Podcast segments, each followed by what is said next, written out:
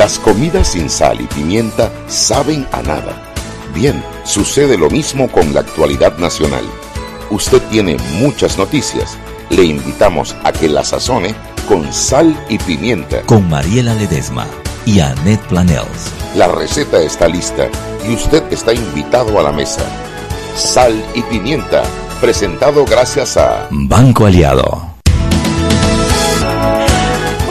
Tardes, bienvenidos a Sal y Pimienta, programa para gente con criterio. Hoy es jueves, ya se está acabando esta semana, esta semana ha sido intensa, intensin.com. Hoy es jueves 5 de abril.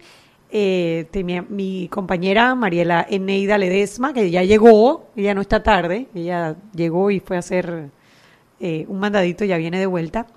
Eh, les damos la más cordial bienvenida a este su programa Sal y Pimienta, un programa para gente con criterio. Recuerde que nos puede escuchar por el canal 856 de Cable Onda. También nos puede ver por www.omegastereo.com y nos puede ver por el Facebook Live de Salpimienta PA y seguir por nuestras redes sociales arroba Salpimienta PA, Instagram y Twitter. Mi, eh, Instagram y Twitter es arroba aplanels con doble LS y el de mi socia es arroba Mariela E. Ledesma. Instagram y Twitter. Hoy estuvimos esta mañana tempranito donde Álvaro Alvarado, la verdad que fue un buen programa, Mariela. Sí, estuvo muy bueno hoy. Hoy yo estaba medio dormida, pero te lo echaste, Chuy, estaba bueno. pero estaba Álvaro que ya solito se tira los goles, oye, qué barbaridad. además ya no, hay que decirle porque ya si no, va a ser ya, nos, ya, no, ya, ya perdemos el gusto, ¿verdad? Es cuando él no se da cuenta, oye, tirarle ahí. Pero ya está tan sinvergüenza que nos mete el gol y nos pide que además metamos nosotros el gol de culastro. Así Ay, qué barbaridad. mientras Metcon no proteste, hermana, nosotros vamos a seguir haciendo nuestra Sí, porque al final el gol no es ni para Álvaro, es para Metcon. Oye, ¿y tú sabes cuánto tendríamos que pagar en propaganda si saliéramos anunciando nuestro programa? Calla boca. Calla boca. Calla boca. Calla boca, sí, señor. Ve, Shugi, yo que no vine ayer porque estaba llena de trabajo, me da risa porque hoy una de mis clientas me dijo, ay, yo necesitaba oírte y yo puse buscando a la Pepper. El, y cuando me dijeron la Pepper no está porque está trabajando, dije, ay, en mi caso, en mi caso. Tan bella, ¿no?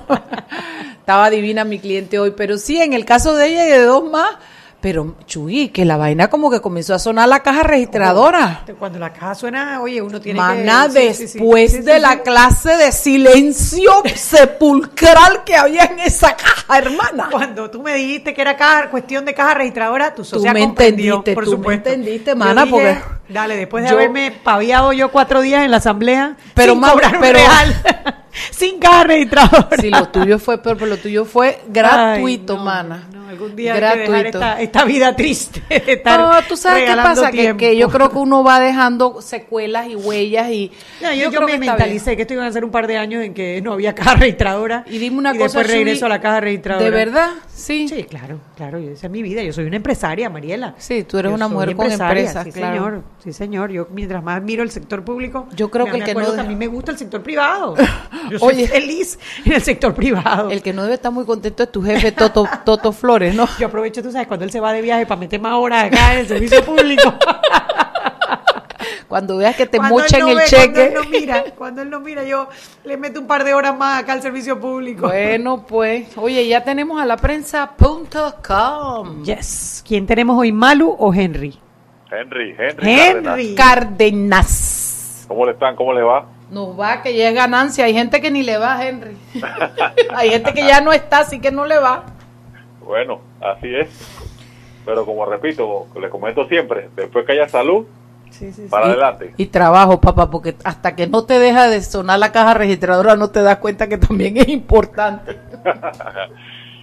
Oiga, bueno, les comento entre lo más visto en prensa.com, eh, usted sabe cuando hablamos de, de dinero, lo del Serpadén el formulario digital. Oye, ayer fue lo más leído y hoy de nuevo. De nuevo, sigue manteniéndose eso porque, bueno, es un tema tan delicado porque estamos hablando de 90 mil funcionarios aproximadamente que van y empieza el trámite. No es que a partir de la fecha o mañana pasado ya van a salir los cheques, empieza el trámite de las personas que no están jubiladas, que, que por la edad, y todavía las personas que han eh, fallecido. Usted sabe que eso y o también están los que están enfermos, no son competentes, y eso es tan delicado, sobre todo en casas donde hay familiares, tres, cuatro hijos, eh, que eso trae, y me imagino que por ese lado están tomando Ay, donde hay plata, donde hay plata y pelea. así, regla de vida. Bueno, y también ya lo que está subiendo como la espuma, no sé si se habrán dado cuenta, es, eh, recuerden que hace unas semanas atrás, eh, el, hace una semana, eh, Panamá incluyó una lista de alto riesgo al presidente Maduro y algunos funcionarios venezolanos. Sí, cómo no. Bueno, ahora Venezuela suspende actividades comerciales con 22 funcionarios y 46 empresas panameñas. 22 funcionarios. Sí, entre ellos el presidente de Varela, prácticamente todo el gabinete, es como una, que le llaman una, una respuesta, ¿no? Como le, dicen los muchachos, ahora un para atrás. O sea que no van a venderse correrano en Venezuela. exactamente eso. Bueno, el ministro Mayo, el ministro Alemán, bueno, prácticamente el gabinete está metido ahí. Yo quisiera saber es qué hace Arosemena y Ramón Arosemena también está metido, el tipo hace calle, yo no entiendo. Eso, eso, eso, bueno, eso es lo que lo que está subiendo ahora mismo, lo que lo que subió en la última hora. Eso suena pues, como a una medida de retorsión. De retorsión, exactamente. Oiga, para mañana, para mañana tenemos bastante movido, movimiento. Eh, mira, le voy a meter eh, una información aquí sobre el podcast que tenemos de página 2. Tenemos dos podcasts. A ver. Uno es de página 2, donde será, se hará una explicación clara del proyecto de imprescriptibilidad. Ay, qué bueno, qué bien. ¿Cómo podría afectar a la Administración de Justicia en Panamá? Esto es un aporte de Rodrigo Noriega, claro y sencillo. Ah, excelente, me gusta. Tenemos los senderos a la orilla del, canal, el guardaparques y la detalles de la organización de la Jornada Mundial de la Juventud. Ajá, ese es el podcast. hay, hay, un segundo podcast que trata de el postre. Eso es gastronomía. Como lo que Mariela se está comiendo en este momento. cocina afropanameña al estilo millennial. Oye, para nuestros peripatéticos que seguramente están en sintonía. Si necesitan un jurado o algo así para ese postre, me avisan. Mariela, para los millennials, por más que tú y yo estiremos, no llegamos a millennials. Los centennials no entramos. no entramos allí. Oiga, bueno, y, otros temas así políticos, o, más que todo de, índole de, juicio o de, demandas y demás, el seguimiento a la vinculación del señor Jimmy Papadimitriou, que con sus cuentas en Andorra, una radiografía de los casos que ha enfrentado en Panamá. O sea, viene una infografía ahí de esas que hace la prensa. Correctamente. Y también está el tema sobre la polémica ah, al tema de la inhabilitación de empresas que están dentro del acuerdo de colaboración eficaz. Eso pues, la polémica se ha generado con el proyecto este de imprescriptibilidad, ¿no? Sí, sí, sí. La sanción y demás. Pero es un artículo o una investigación. ¿Qué, es ese de la polémica? polémica, reacciones. Las reacciones. Ah, mira, interesante. Va a estar interesante. Yo creo que ese, periódico viene cargado mañana. Ah, sí, exactamente. Oiga, un placer saludar. Y además trae la revista Ellas. Ah, perfectamente. Además. Sí. Y no hay figuritas. Bueno, ya eh, los álbumes, eso fue. Se fue, se fue. Se fue así como el pan caliente. A las 7 de la mañana no había ayer. Ay, Dios mío. Bueno, gracias, Henry. Nos vemos mañana viernes. Saludos. igualmente, saludos. Hasta luego. Sí, dice que eso en el periódico fue visto y desaparecido. Yo no sé cuántos eran, pero no quedó uno solo. no quedó un solo periódico. Sí, señor. Y dice la tirada tiene que haber sido más grande. No sé, no he averiguado detalles. Le hubiéramos preguntado a Henry para ver si, si que nos diera un poquito La gente está entretenida en algo bueno, ¿no? La verdad que yo viendo a mi hija ayer llenando las figuritas y la foto de Román y la foto y me falta esto y me falta el otro, qué emoción, ¿no? Es realmente es un hito era un, una, un deseo que teníamos todos los panameños, no sé por qué, porque hasta los que no nos gusta el fútbol queríamos que Panamá llegara al Mundial y, y bueno, aunque sea para tocar machín. Gabo, que cuando estaba chiquito lo puse en unas clases de fútbol, llegó un día a la casa y me dice, mami, dice el trofer que metí un gol en la porquería, mami. y yo le digo, papito, no se dice trofer, se dice profe. Mamá, y no se dice porquería, es portería. Mamá, yo fui el que metí el gol, me dice. bueno, ahora está haciendo el gol, el que metió el gol en la porquería. En la porquería. Ahora está haciendo el, álbum. es tan suertudo, Chuy, que yo se fue y se compró el álbum con dos paquetitos de figuras. Ajá. Y comenzó muy modestamente y me vino como que le patrocinara una caja. Y yo le dije, no, no, no, déjese vaina, hermano, que hay otras cosas que pagar y comprar. Mami, viste que esto es una vez. Le dije, bueno, más adelante te lo compro. Ese día fuimos a almorzar a la casa de mi hermana, fue Viernes Santo. Y el tío y los primos que están haciendo el, el- ya habían comprado dos cajas, le dieron 400 y picos de figuras que él no tenía, por supuesto, si nada más había comprado dos paquetitos Wow. el hombre. Y después dice, mami, cómprame la caja para yo tener para intercambiar. Fuimos la primera, el primer sobre que sacó Román Torres. No, ese man, yo te, di- yo te digo que ese man sí tiene suerte. Le dije, papi, yo no sé quién te mió antes de nacer, pero tú sí tienes suerte. Ay, Mariela. Mariela, acuérdate que tienes a Linda Planels escuchando cómo decir eso. Ay, pero allá en Chiriquí decían así, yo no sé quién mió ese man, pero ese man sí tiene suerte. Ay, Mariela. Y las mujeres cuando se ponían feas decían, es que ella se casó con fulano y ese tipo tiene el hígado blanco, la tiene fea. Todas esas cosas decían en el interior. Oye, Yo había escuchado eso de que, que, que era peor que ácido de batería o que lo habían rodado flat. mami, ¿qué le pasó a fulano? Ay, yo no sé, ese marido, ese, esa mujer tiene el hígado blanco. Desde que se casó con ella la tiene así feita, decía mi mamá y mi papá y todo el mundo. Y lo otro era, yo no sé quién mío ese man, pero ese man sí tiene suerte. Bueno, yo no sé quién mío al mío, mira. Pero el tipo con suerte ya tiene a Román Torres y ya casi tiene todo hay- el hay que álbum poner a. Joel a que pruebe la teoría esa que tiró hoy. Mañana vienen, línea. mañana Ah, vienen, sí, sí, a explicarlo. Quiero que sepan que no se pueden perder mañana el programa de, de, de los peques porque Ayudinga, Joel, Jackson y todo su equipo hicieron una infografía de cuánto tienes que invertir en un álbum, tú sabes, con esas, esas Fórmulas fórmulas, ay, no, para que te salgan todas las figuritas, ¿no? Entonces, la infografía que todo el mundo le dijo que estaba muy buena y después todo el mundo confesó que no la entendía en el chat, ellos van a venir mañana para explicarla. Así que si usted quiere tener alguna información valiosa de allí, ver cómo se invierte y cómo es que ellos sacaron su fórmula, el álbum de Panini en teoría científica. Chuy, entonces, ¿qué más hacemos? Bueno, Aquí Alfonso Grimaldo extrañaba a Anet con Mariela. dice Gracias, todo, dice Alfonsito, Alfredo. Berguido. Yo también, dice Irma. Todo, Juan Diego Vázquez, peques. Gabo Rebollón, que está desde el Facebook Live. La verdad que un abrazo grande. Nosotras también nos extrañábamos, ¿no creas? nosotras no- nosotros tuvimos días que no nos vimos, Chuy. Sí, sí, señor. sí, Pero ve, ese para que vean el ejemplo que estas viejas le dan a esos chicos, la patria. Nos llamaba a Chuy y yo acá dándole la cara a la patria. Pero bueno, van a ser las 6 y 15 ya en unos segunditos. Nos vamos al cambio y les tenemos una noticia. Hoy es cocinado. Sí, señor. La invitada soy yo y la invitada es ella. Así es que después que me termino de comer esta pera, regresamos del cambio y entramos con nuestra perorata y nuestros ingredientes para el día de hoy. Vámonos al cambio. Seguimos sazonando su tranque Sal y pimienta. con Mariela Ledesma y Annette Planels. Ya regresamos. De grande a más grande, estás listo para dar el paso. Es hora de llevar a tu capital, a tus negocios y a tu patrimonio al más alto nivel financiero. Da el gran paso. Banco Aliado, vamos en una sola dirección, la correcta. Para que su local, servicio o producto se dé a conocer o incremente ganancias, anúnciese en Sal y Pimienta 391-7670-6671-3411. Si usted nos escucha, sus clientes también. Sal y Pimienta 391-7670-6671-3411.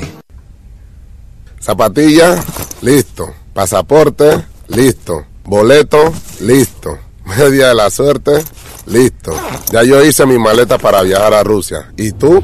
Acompaña a Román Torres en Rusia con Claro. Participa por uno de los tres viajes dobles con todo incluido para apoyar a Panamá. Al cambiarte un plan postpago desde 25 balboas o manteniendo tu cuenta al día. Claro, la red más rápida de Panamá.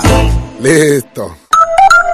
Promoción válida del 28 de febrero al 23 de abril de 2018. Aprobada por la JCJ Resolución número 266 de 21 de febrero de 2018. Modificada bajo Resolución número 449 de 22 de marzo de 2018. Gana uno de los tres viajes a Rusia más un acompañante para ver a Panamá en el Mundial adquiriendo un plan bundle postpago desde 25 balboas o manteniendo tu cuenta al día. Son dos tómbolas electrónicas los días 2 de abril y 24 de abril de 2018. Los usuarios deben mantenerse activos por el tiempo de la promoción. El ganador debe ser mayor de edad y presentar documentos vigentes, cédula o pasaporte. Solo puede hacerse acreedor al premio una sola vez. Los ganadores deben ser residentes legales del país. No participan colaboradores de Claro, agencia publicitaria ni BTL. No aplica con otras promociones. Precio no incluye ITBMS. Para mayor información visita www.claro.com.pa.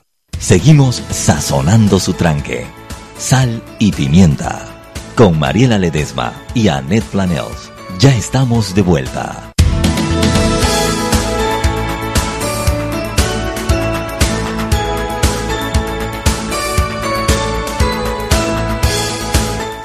Estamos de vuelta en Sal y Pimienta, un programa para la gente con criterio. Ya me acabé la pera, esa es mi cena. Chugui, yo también te extrañaba, Chugui. ¿Verdad que sí? Sí, sí, sí, yo también, el, el programa vuelve a coger como otro saborcito. Yo lo paso bien, Juan es espectacular. Hoy ayer Carlos estuvo espectacular también, Carlos. Todos lo hacen muy bien, muy bien. Yo me escuché el programa de ayer y le, le escribí a Chugui, Chugui, me encantó el programa, creo que ya me puedo jubilar. ¡No! no seas sinvergüenza, socia Sí, mía. sí. Yo quiero que tú sepas que es pesado a veces, ¿no? Pero la verdad es que después uno lo disfruta cuando uno está aquí en el Sí, micrófono sí. y en la cuestión. Me alegró mucho oír a Keke y a Carlos porque parece que alguien sí está mirando por encima y está tirando una línea de hacia dónde quieren llevar al país en el tema de servicios. Y nos guste o no nos guste, eso es lo que viene y tenemos que adecuar nuestra legislación para, si no tenemos productos nuevos, por lo menos estar preparados para los que ya están circulando, poder prestarlos nosotros. Y esto, bueno, eh, me encanta, así es que bienvenida sea la iniciativa. También estoy feliz por la aprobación del POT de la, de la cuestión de orden territorial de San Francisco, el ordenamiento Ah, lo vi, vi que territorial, lo- el plan Lo, lo- lo aprobaron. lo aprobaron, eso me, da- me gusta mucho porque primero que es la primera, vamos a poder desarrollar San Francisco de aquí a orde- que ya está en caos, pero por lo menos de aquí en adelante. Y tú sabes qué es lo que más me gusta, que se hizo con el con, con la consulta a, la- a los residentes, ciudadana. participaron, lo hicieron y lo eligieron, lo decidieron y entre todos están de acuerdo con lo que se va a hacer de aquí en adelante, lo cual es, es, es el valor de la democracia. Así es que con esas dos leyes estoy feliz. No sé si hoy nos aprueben en el tercer debate la ley de la cuestión de los impuestos, la moratoria. Bueno, ya vi que el MEF eh, se manifestó en contra. Bueno, porque es que Dulcidio, Dulcidio, se te, te pegan en el codo y no se mueve ese brazo, Dulcidio. Oye, sí. Oye, no quiere tirar la moratoria no para la quiere gente. la moratoria, no quiere la moratoria. Digo, yo comprendo que un país tiene que tener disciplina fiscal y si tú acostumbras a la población a las moratorias, la gente empieza a aguantar y no paga esperando que venga otra ley de moratoria. Eso es comprensible. Pero también hay una lotería por ahí de vez en cuando. ¿Desde cuándo no hacen una moratoria, Shugi? No, hicieron una a inicio del gobierno. De este gobierno. sí. ¿Y dónde? Bueno, no sé. Sí. No me no, dulcidito, lindo y uño, que que muñeto. Suelta la vaina, que la gente quiere su moratoria.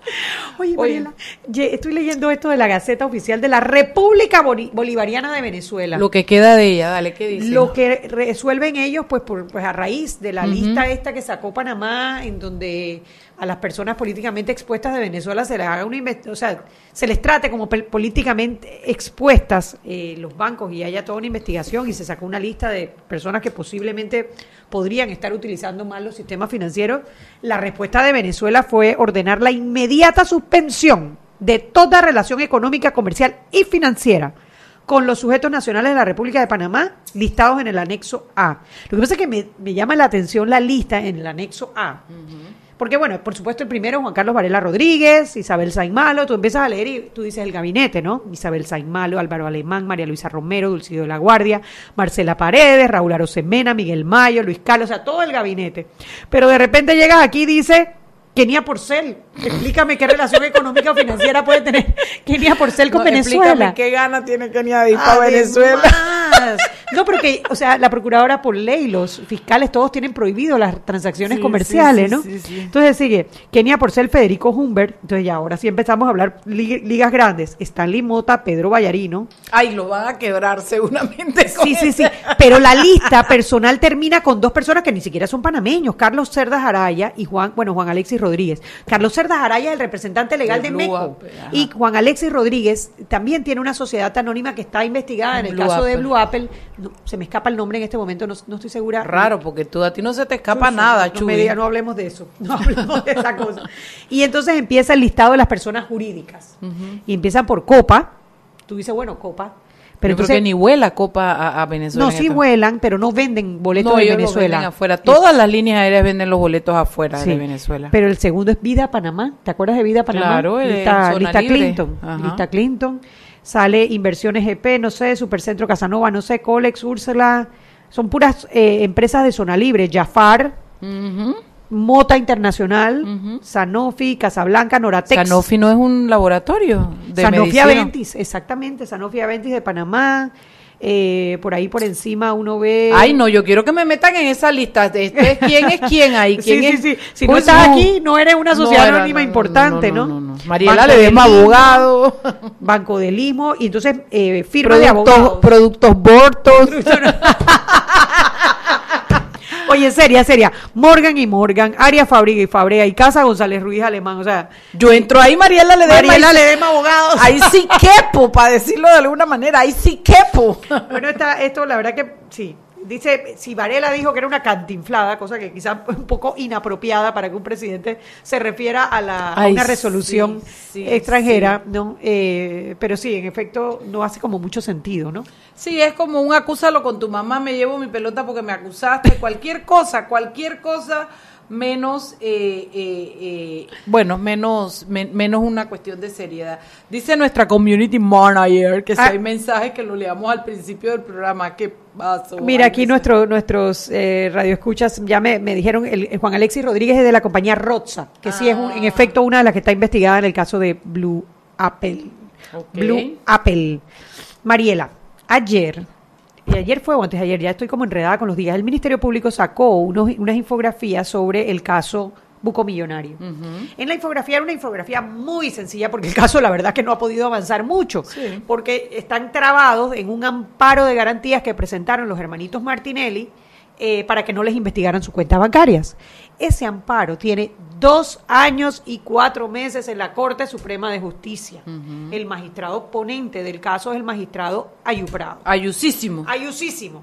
Ayu mandó una carta eh, bastante molesto, pues, eh, o sea, en el, el tono es bastante molesto diciendo que ah, no, el, el comunicado del Ministerio, Público ministerio, no era o sea, exacto, no, sí. no tenía exactitud. Era un Panama check, una cosa así. Pero en el detalle de la nota te das cuenta, primero que hubo una orden de desacato, no, no se sabe por qué, pero esa orden de desacato paró, paralizó el amparo por 11 meses. Yo tampoco entendí por qué la orden de desacato. 11 meses, pero digo 11 Sí, meses. sí, no tiene sentido. Entonces, después, bueno, dice que el fallo está desde enero desde el, del 2017, o sea que En ese fallo tiene un año y tres meses eh, paseando por los escritorios, que son nueve escritorios. No, él dijo uno donde se había estacionado. uno donde se había estacionado que eh, me dicen, la, la- me- bueno, me dicen, no, tengo información que ves en el magistrado Ortega. Pero acá decía que en el magistrado Porque, Mejías, porque ayer pasó del magistrado Ortega al magistrado Mejía. ¡Oh! Sí, así es. Así se mueven las cosas en nuestra Corte Suprema de Justicia. Faltan Mejía y Russo porque lo firmen, pero donde estuvo estancado parece que fue en el magistrado Sí. Oiden Ortega, que eh, salvó su voto. Encima con salvamento. Encima bueno, con salvamento. esto veamos. por Así qué. se mueven las cosas. Cuando pusimos el tweet con la información, Carlos Barzallo, nuestro amigo Carlos Barzallo, que además le mandamos un saludo, dice, ah, dos años y cuatro meses no es nada. Claro. Hay un amparo de garantías condicionales que demoró 16 años. años, Mariela. La edad que tiene mi hijo y yo pagando escuela, Chuy. Y nosotros pagando salario de, de, de magistrado. De magistrado. 16 años, un amparo de garantía, una, perdón, una advertencia de inconstitucionalidad por un tema bancario. 16 Impresionante, años. impresionante. No se puede, Mariela, eso no, eso es inaceptable. Ningún país camina, ningún sistema de justicia Por eso que me llama la atención el tono de la, de la nota escrita por el magistrado. Indignación, la indignación. la indignación, porque, ok, ¿quién ha sido el magistrado presidente de la Corte Suprema de Justicia por los últimos cuatro años? Yo te digo, está bien, yo soy el ponente y ya no es mi responsabilidad cuando yo lo entrego a lectura.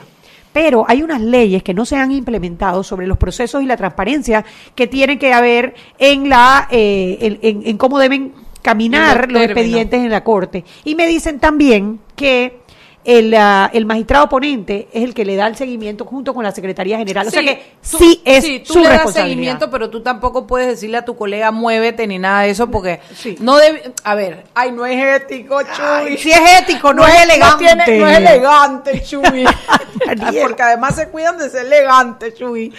Lo que te quiero decir es que ¿Qué sistema que se respete y que esté caminando seriamente hacia la modernización y la transparencia no cuenta en el siglo XXI, por el año 18 del siglo XXI. Sonaste tan matemática. Claro, con un sistema de computadoras que te diga dónde está el expediente y que sea de uso público. Y que no le tengas que preguntar a nadie. a nadie. www, eh,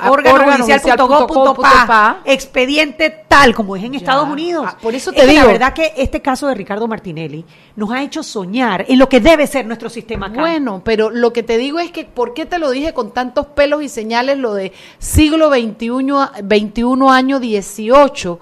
No existe la posibilidad de un país que acaba de terminar de ampliar un canal que le da servicio al mundo, un país que aspira a dar un salto cuántico en el universo, en el, en el concierto de países desarrollados que tú me digas que tú no puedes buscar cómo van tus expedientes en la corte, Chuy. Eso no tiene sentido. Ahora te dicen es que no hay presupuesto. Ah, no, pero es que nunca hay presupuesto para nada. Pero es que cuando yo me pongo a ver, vamos a suponer que un año, un año, tú dices, este año la jurisdicción de familia va y tú trabajas todo un año en la adecuación, en la implementación, en la instalación, y tú terminas un año y, y los juzgados de familia están en, en la uno. Dos, este año vamos con los de comercio, vamos poquito a poco. Y un año comercio, este año vamos con los laborales. Oye, en cinco, seis años tú tienes un órgano judicial actualizado y tienes a una ciudadanía informada. Cada quien mira sus expedientes y dice, está en tal despacho desde tal día, está pendiente de lectura, está para firma de un proveído, está en tránsito en secretaría para adjudicar o para trasladar. O sea, es tan fácil Claro, porque ahí sí tú puedes sacar las estadísticas de cuáles son los, los escritorios que tienen goma, que, los expedientes se pegan allí y que se pasan un año. En, la dimensión desconocida. Entonces, lo que te digo es que ahí es donde tú evidencias varias cosas. Hay evidencias que estamos atrasados y que los propios actores, los principales actores, que en este caso son los magistrados de la Corte Suprema de Justicia, no han tenido verdadero interés para modernizar el sistema y ayudarse ellos mismos. Yo creo que hay mucha gente, no sé a quiénes más, pero pareciera que el caos le sirve a determinado grupo de gente. Porque si tú me dices, por lo menos llevamos dos años tratando de meter a la jurisdicción de familia, pues no duró un año, duró dos, pero tú dices, están trabajando por lo menos en una, una que se nota, que se ve, que sea... No, no, no, no pasa, no pasa.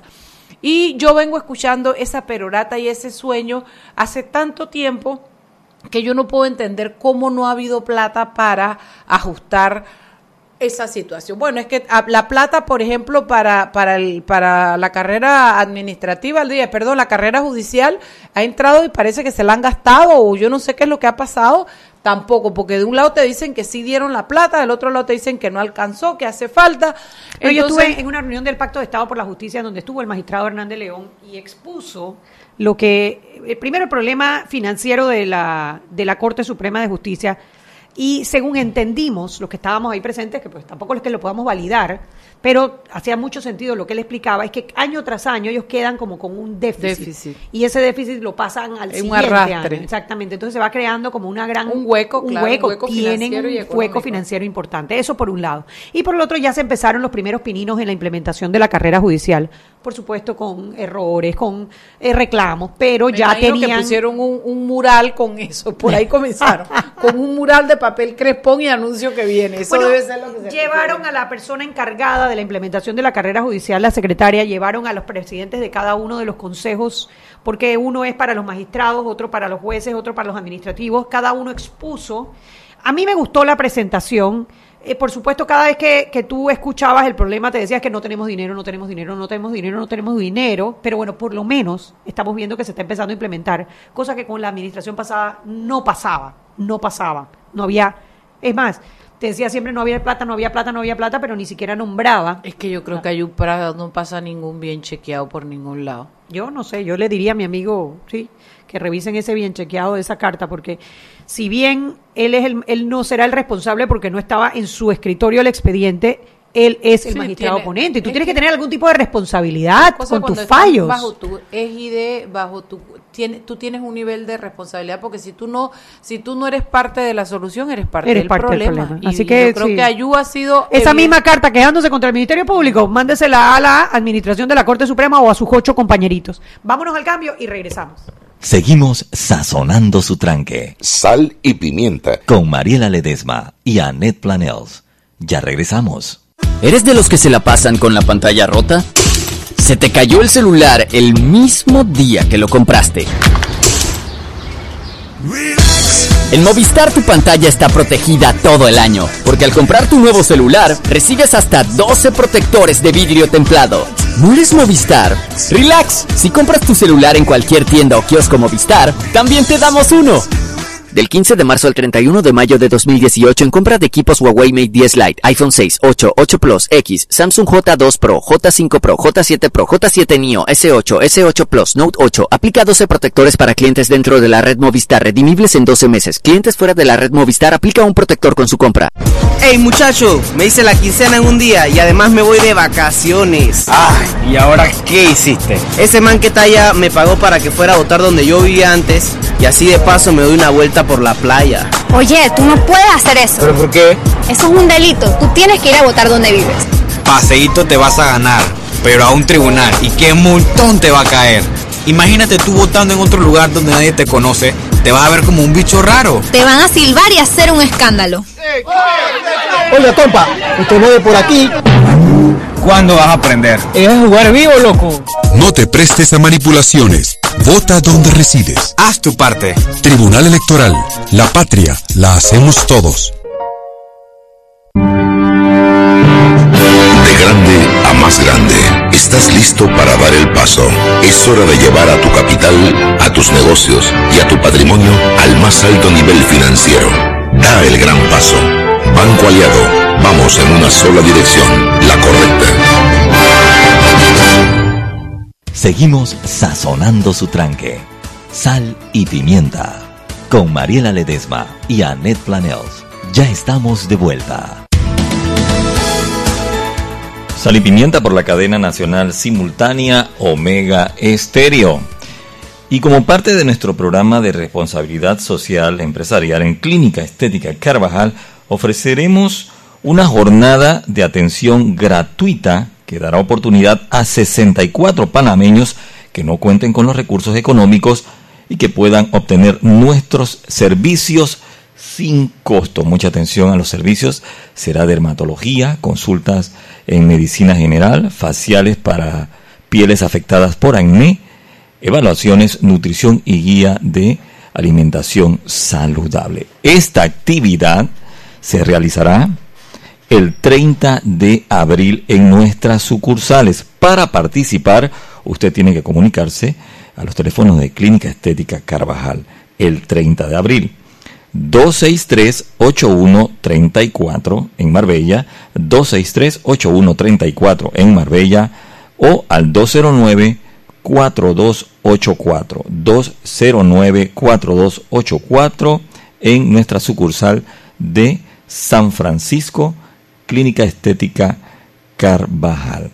También recuerde que usted puede bajar la aplicación Tuning Radio, Tuning Radio, buscar radios locales y allí puede escuchar toda la programación de Omega Estéreo y por supuesto que Sal y Pimienta y en este momento estamos transmitiendo en vivo en nuestro Facebook Live.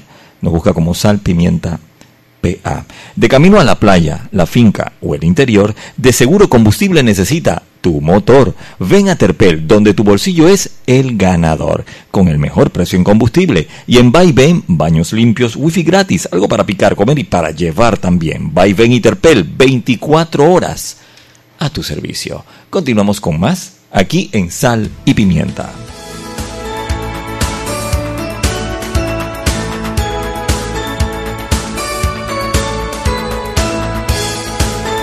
Y estamos de vuelta en Sal y Pimienta, programa para gente con criterio. Con criterio, Mariela, tú y yo. Sí, la foto esa. Ustedes pueden creer que los peques han inventado una figurita. Ese es Joel Batista.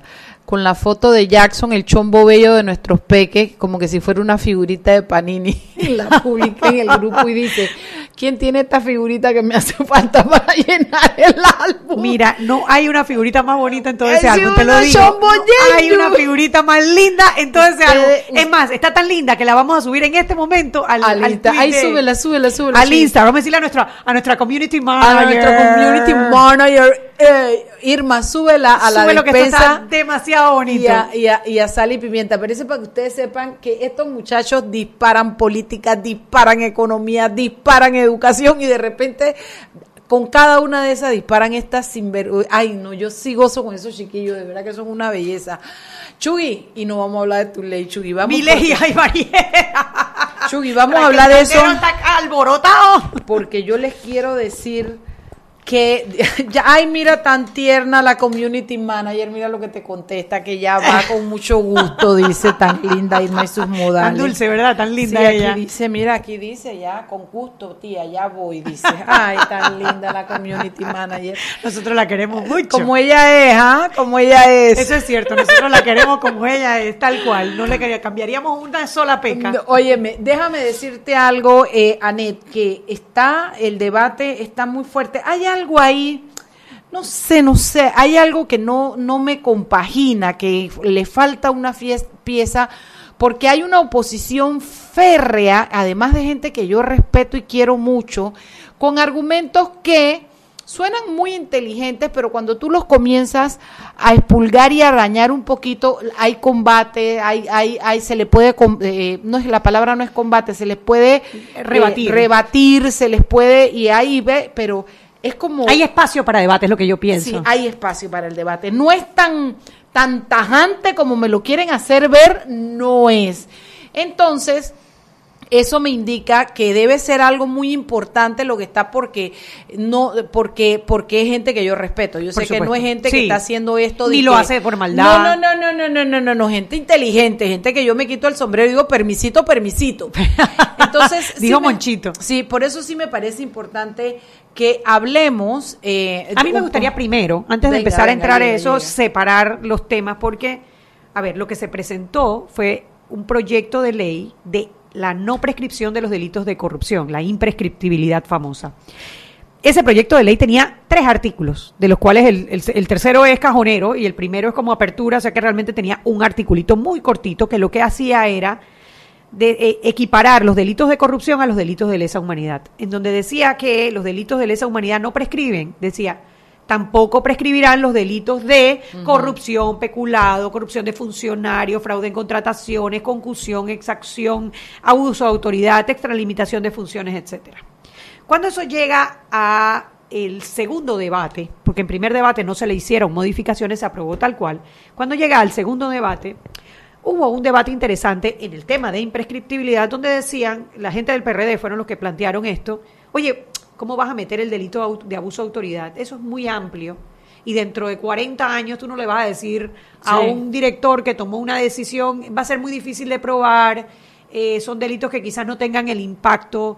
Y bueno, nos sentamos y revisamos de los 10 del- delitos que estaban presentados, llegamos a un acuerdo de, de- de escoger los tres más significativos. A nosotros nos hubiera gustado también el cuarto, que era fraude en contrataciones, pero bueno, en honor a, a pasar el proyecto de ley, se, eh, se, se acordó dejar tres delitos, que son corrupción de funcionarios, peculado y el delito de enriquecimiento injustificado. Sobre todo porque el enriquecimiento injustificado es de los delitos más fáciles de probar.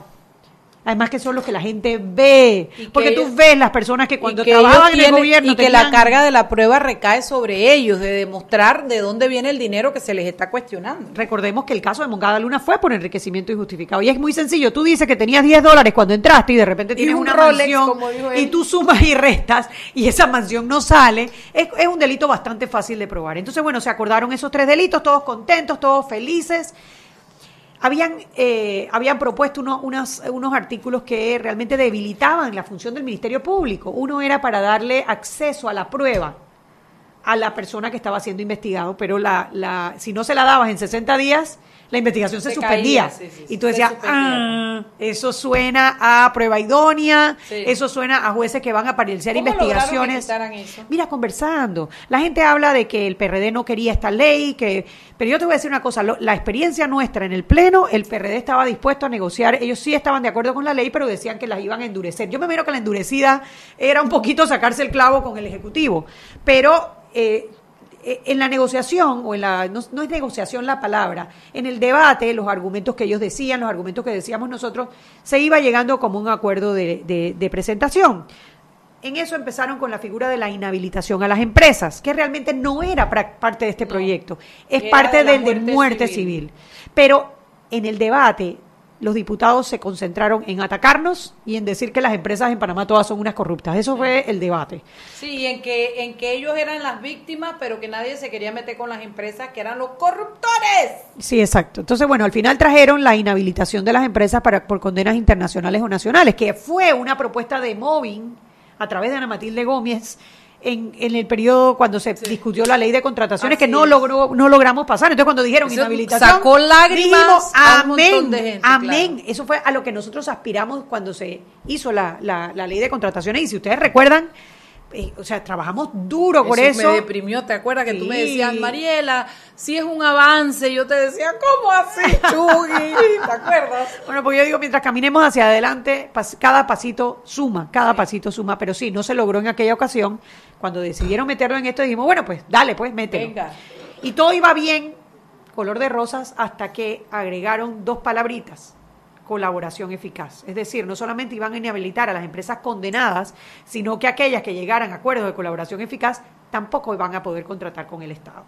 Eso enseguida hizo ruido, porque presentes estaba el Colegio Nacional de Abogados, a través de Dionisio Rodríguez, su presidente, estaba el Ministerio Público y estaba Ana Matilde Gómez, que además era ex fiscal, y dice, eso tiene vicios de inconstitucionalidad, se habló con Pedro Miguel, se habló con los diputados, y estuvimos ahí discutiendo y discutiendo y discutiendo hasta que ellos dijeron, está bien, vamos a quitarlo. Pero en eso los panameñistas se pusieron resbalosos y no querían firmar a los acuerdos que se habían llegado.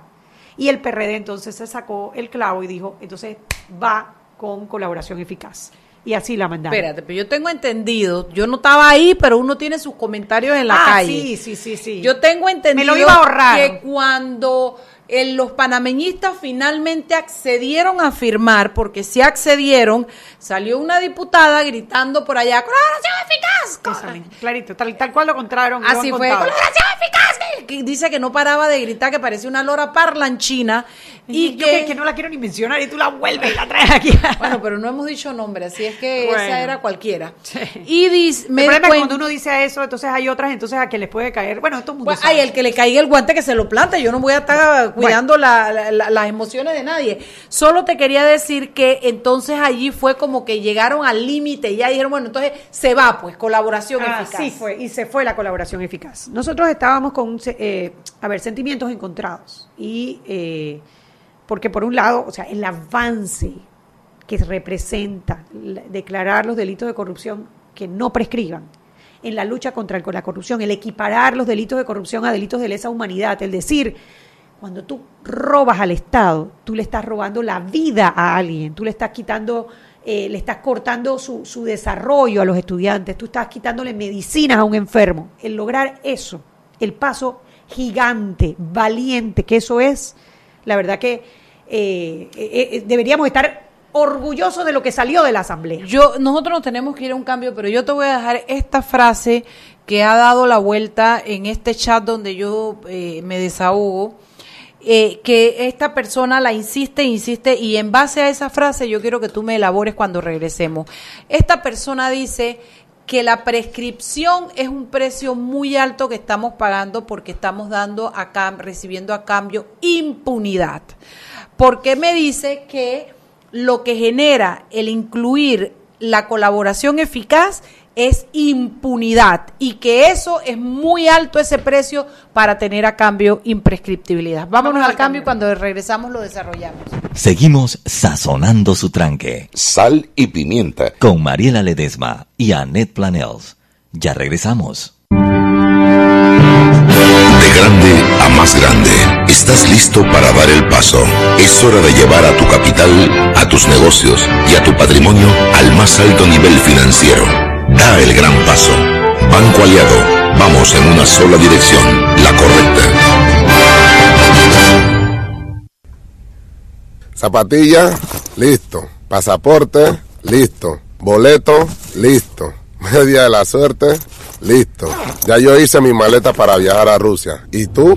Acompaña a Román Torres en Rusia con Claro. Participa por uno de los tres viajes dobles con todo incluido para apoyar a Panamá. Al cambiarte un plan postpago desde 25 balboas o manteniendo tu cuenta al día. Claro, la red más rápida de Panamá. Listo.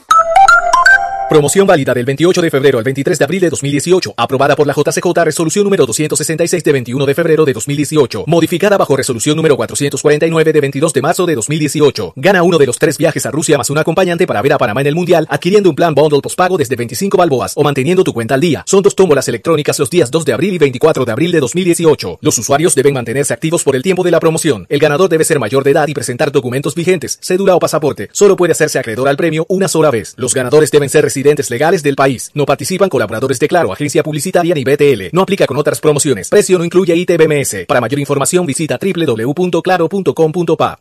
Seguimos sazonando su tranque. Sal y pimienta.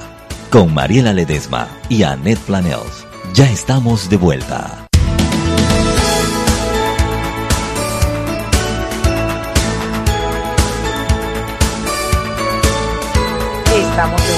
Sal y Pimienta, un programa para gente con criterio. Bueno, reporta sintonía nuestro eh, amor, nuestro peque bello, eh, Hugo Woods. La leyenda. La leyenda. La leyenda. Bueno, la leyenda nos pide que leamos esto como una noticia así, acaba de, de salir, que Panamá retira a su embajador en Venezuela y solicita al gobierno venezolano el retiro de su embajador. el gobierno de la República de Panamá toma, no, toma nota de la Gaceta Oficial número 6369 extraordinario publicada hoy por la República Bolivariana de Venezuela sobre la suspensión de toda relación comercial y financiera con algunos funcionarios y empresas panameñas por parte del gobierno venezolano. En días pasados, según resolución del 27 de marzo del 2018, la Comisión Nacional contra Blanqueo de Capitales, Financiamiento del Terrorismo y Financiamiento de la Proliferación de Armas de Destrucción Masiva de la República de Panamá, respira Mariela, se hizo pública la lista de personas provenientes de Venezuela consideradas de alto riesgo. Al tomar esta decisión, Panamá se sumó a los esfuerzos de otros países, incluyendo Estados Unidos, Canadá, Reino Unido y la Unión Europea, de proteger los sistemas financieros internacionales eh, defender la democracia y los derechos humanos. Tras analizar las medidas de Venezuela, el gobierno panameño considera que se trata de una reacción política que carece de sustento y se adopta fuera del marco jurídico internacional adoptadas en represalia a las acciones anunciadas por Panamá. Por tanto, el gobierno de Panamá ha decidido retirar su embajador eh, en la República de Bolivariana de Venezuela, Miguel Mejía, y solicita al gobierno venezolano retirar a su embajador acreditado en Panamá, Jorge Durán Centeno, no muy querido por aquí parece.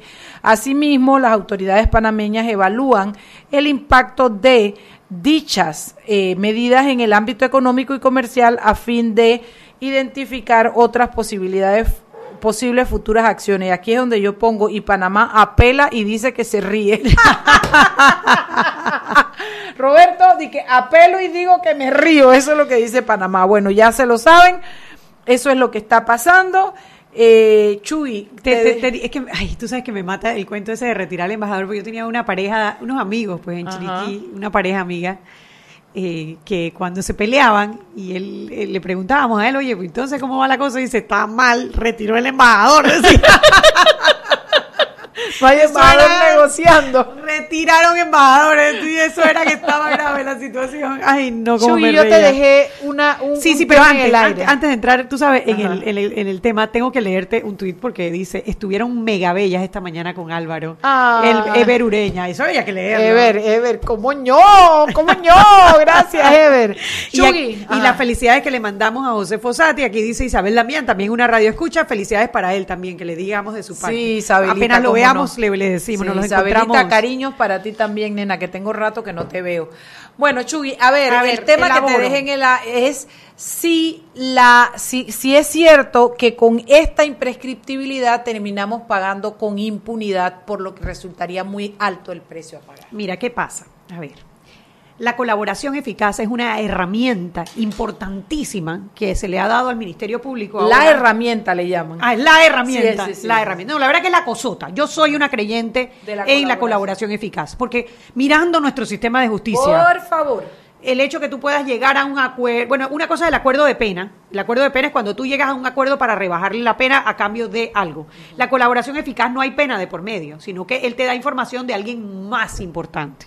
Entonces, eso es importante, es una herramienta que nos va a permitir avanzar, sobre todo en la pirámide de la corrupción, a, los, a, los, a las escalas más altas, que es lo que tú quieres para poder realmente desintegrar, desarticular el esquema de corrupción. Así que creemos en la herramienta de colaboración eficaz.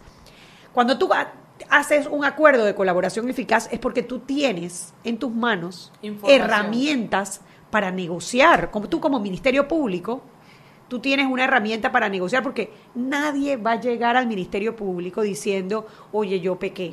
Eso solamente pasa en la iglesia. O que alguien llegue diciendo, soy una empresa tal y me están pidiendo coima y, y- y quiero colaborar eficazmente para que agarren al coimeador y que se investigue este delito. Bueno, eso es distinto, porque si él, él- él ahí no ha cometido, denuncia, eso es una denuncia, eso no es colaboración eficaz. Colaboración eficaz es cuando, Cuando tú estás enredado, tú estás ya- enredado. Sí, sí, Y para salvarte el enredo, tú colaboras para que agarren a alguien más alto que tú, pero tú estás enredado. Yo lo tengo claro, pero yo te tengo que preguntar para que la gente... para que la gente entienda. Entonces tú estás enredado y tú llegas a hablar con el Ministerio Público. El Ministerio Público se sienta a negociar, a negociar. Tú qué tienes, yo qué tengo. A lo mejor ni llegas, a lo mejor el Ministerio Público te encuentra, Eh, como eh, pasó con Blue Apple. Como pasó con todos los casos de corrupción, la colaboración eficaz no empieza porque llega una empresa y te tengo información para ti. Eso no funciona de esa manera. Funciona que tú tienes una investigación y tú los llamas y le dices, papito, mira lo que yo tengo. Mira tu nombre. Mira tu nombre y mira esto y tengo esta información y ta, ta, ta. Y él te ayuda a completar el rompecabezas para agarrar a alguien más arriba. Y tú qué le dices, bueno, a cambio, entonces yo no te meto preso, o yo no te cautelo bienes, O no te pongo una multa. o te permito seguir operando en Panamá, porque hay una ley en Panamá, un artículo de la ley que no se usa, nunca se ha usado, en el cual tú puedes inclusive cerrar la empresa. Punto. No, no venderle al Estado, es cerrar la empresa. Entonces, dentro de eso, una de las aspiraciones de los contratistas del Estado es seguir contratando con el. Estado.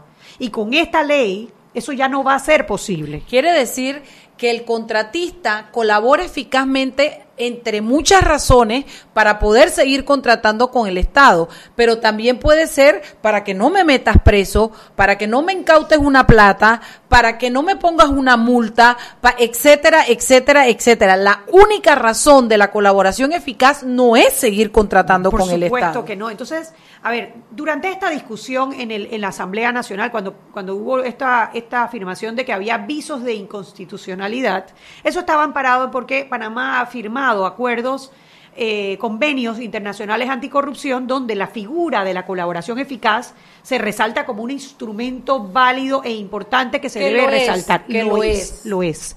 Pero, pero habla sobre las herramientas judiciales que tú tienes para poder negociar con el colaborador.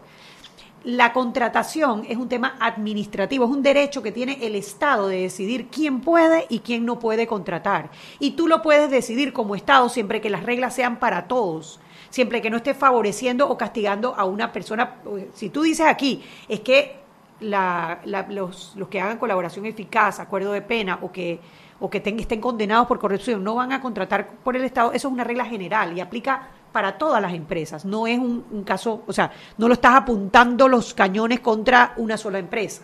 Entonces, también parece que lo de los vicios de inconstitucionalidad no claro, está. es que ¿no? cuando, cuando me dices eso, No me, está. me estás diciendo que lo que se había dicho en el, en el momento en el pleno de que, que tenía avisos, pareciera que se cae con eso que me estás hablando. Eso parece, de hecho, esa fue la posición al día siguiente del Colegio Nacional de Abogados de Dionisio. En unas declaraciones dijo que no, que en efecto eso no es inconstitucional. Ahora, eh, la pregunta es, ¿es conveniente o no es conveniente? Esa, esa sería la pregunta. Y yo creo que ahí está el espacio para el debate. Para el debate. Lo que nosotros no aceptamos es decir que sin eso no se va a poder hacer colaboración eficaz, O que porque entramos- es desconocer o las que- herramientas que tiene el Ministerio Público para sentar a las empresas y decirle, ¿hablas o hablas? Pero sí, eh, entra el debate y le das la posibilidad a la gente que se explique algo. Y se me olvidó lo que te iba a decir, Chugui. ¿Para qué sigo inventando si se me olvidó? lo que creo es que es importante que la gente sepa que no es verdad que la única cosa por la que la gente colabora eficazmente es porque quiere seguir contratando con el Estado. Con lo cual, después de que tú has explicado esto, Chuy, tampoco es verdad que el hecho de que no puedan seguir contratando con el Estado hace que se caiga la figura de la No, colaboración eficaz nada. y que resulte en una impunidad que es más cara que la imprescriptibilidad. Es más, es más, y te lo pongo así. La Cámara de Comercio, la Cámara de Comercio que, que- precisamente sus, sus afiliados son empresas que contratan con el Estado, pidió en abril del 2017, y lo pueden buscar en el web, en la Cámara de Comercio, pidió que se inhabilitara a las empresas que, que cayeran en actos de corrupción para contratar con el Estado, nacional e internacionalmente. Fue pedido por la Cámara de Comercio. ¿Por qué? Y eso es algo importante, porque el sentimiento que hay, el sentimiento que había en la Asamblea y que es un reflejo de lo que sus votantes le dicen a ellos es, oye, los empresarios están pasando agachadas en esta. O sea, Odebrecht hizo su acuerdo de colaboración todos. y el hombre nos va a pagar, nos robó mil millones, nos va a pagar 200 millones. Y además en cómodas mensualidades, ¿no? Y eh, igual parece que, va, que está pasando con Blue Apple. Entonces, sí hay esa, esa sensación de impunidad hacia la empresa que fue partícipe, porque nadie se corrompe solo. Bueno, Yugi, Hay también hay otra cosa que es verdad. Que si ellos, si, si Odebrecht no puede seguir contratando con el país, porque después de esto van a tener que llenar un formulario, me lo aclararon en este chat, porque yo estaba un poco equivocada en ese sentido. Si Eh, esto eh, va a ser como la, la declaración de medidas de retorsión. no, Tú no, vas a declarar que no, te han no voy por ahí, no voy por ahí. Ajá. Tú vas a tener, sí, eso es un requisito, con lo cual de aquí en adelante Odebrecht no va a poder contratar. Entonces, ¿cómo nos van a pagar? ¿Tú crees que nos van a pagar? Bueno, Mariela, ¿cuánto nos cuesta a nosotros la corrupción? O sea, ¿tú crees que realmente esos 200 millones que ellos nos van a dar en 12 años van a resolver el problema de la corrupción en Panamá? Cuando lo que necesitamos es mandar un mensaje. El que le roba al Estado no contrata con el Estado, punto. Eso es que ese debe ser, el mensaje tiene que ser tan fuerte por la coyuntura en la que estamos. Estamos en una coyuntura que la, la corrupción nos está ahogando como país. La corrupción nos está ahogando como país y nos cuesta miles de millones al año. Miles de millones al año. Esos son miles de millones que no se invierten en salud, en educación, en vivienda, en calles, en infraestructura.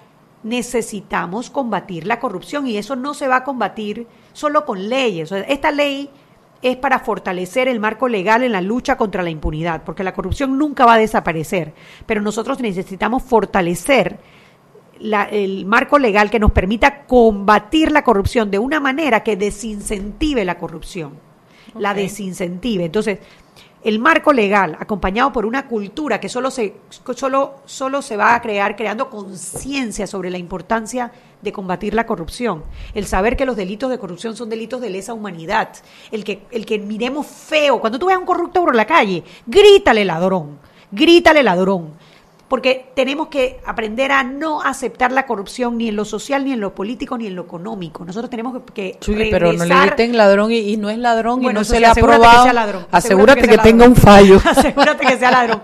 ¿Por qué? Porque nosotros tenemos que rechazarlo. En la medida que se rechace social, política y económicamente, vamos a ir reduciendo la corrupción a los niveles en donde podamos vivir con ella, no como estamos hoy en día que nos está ahogando.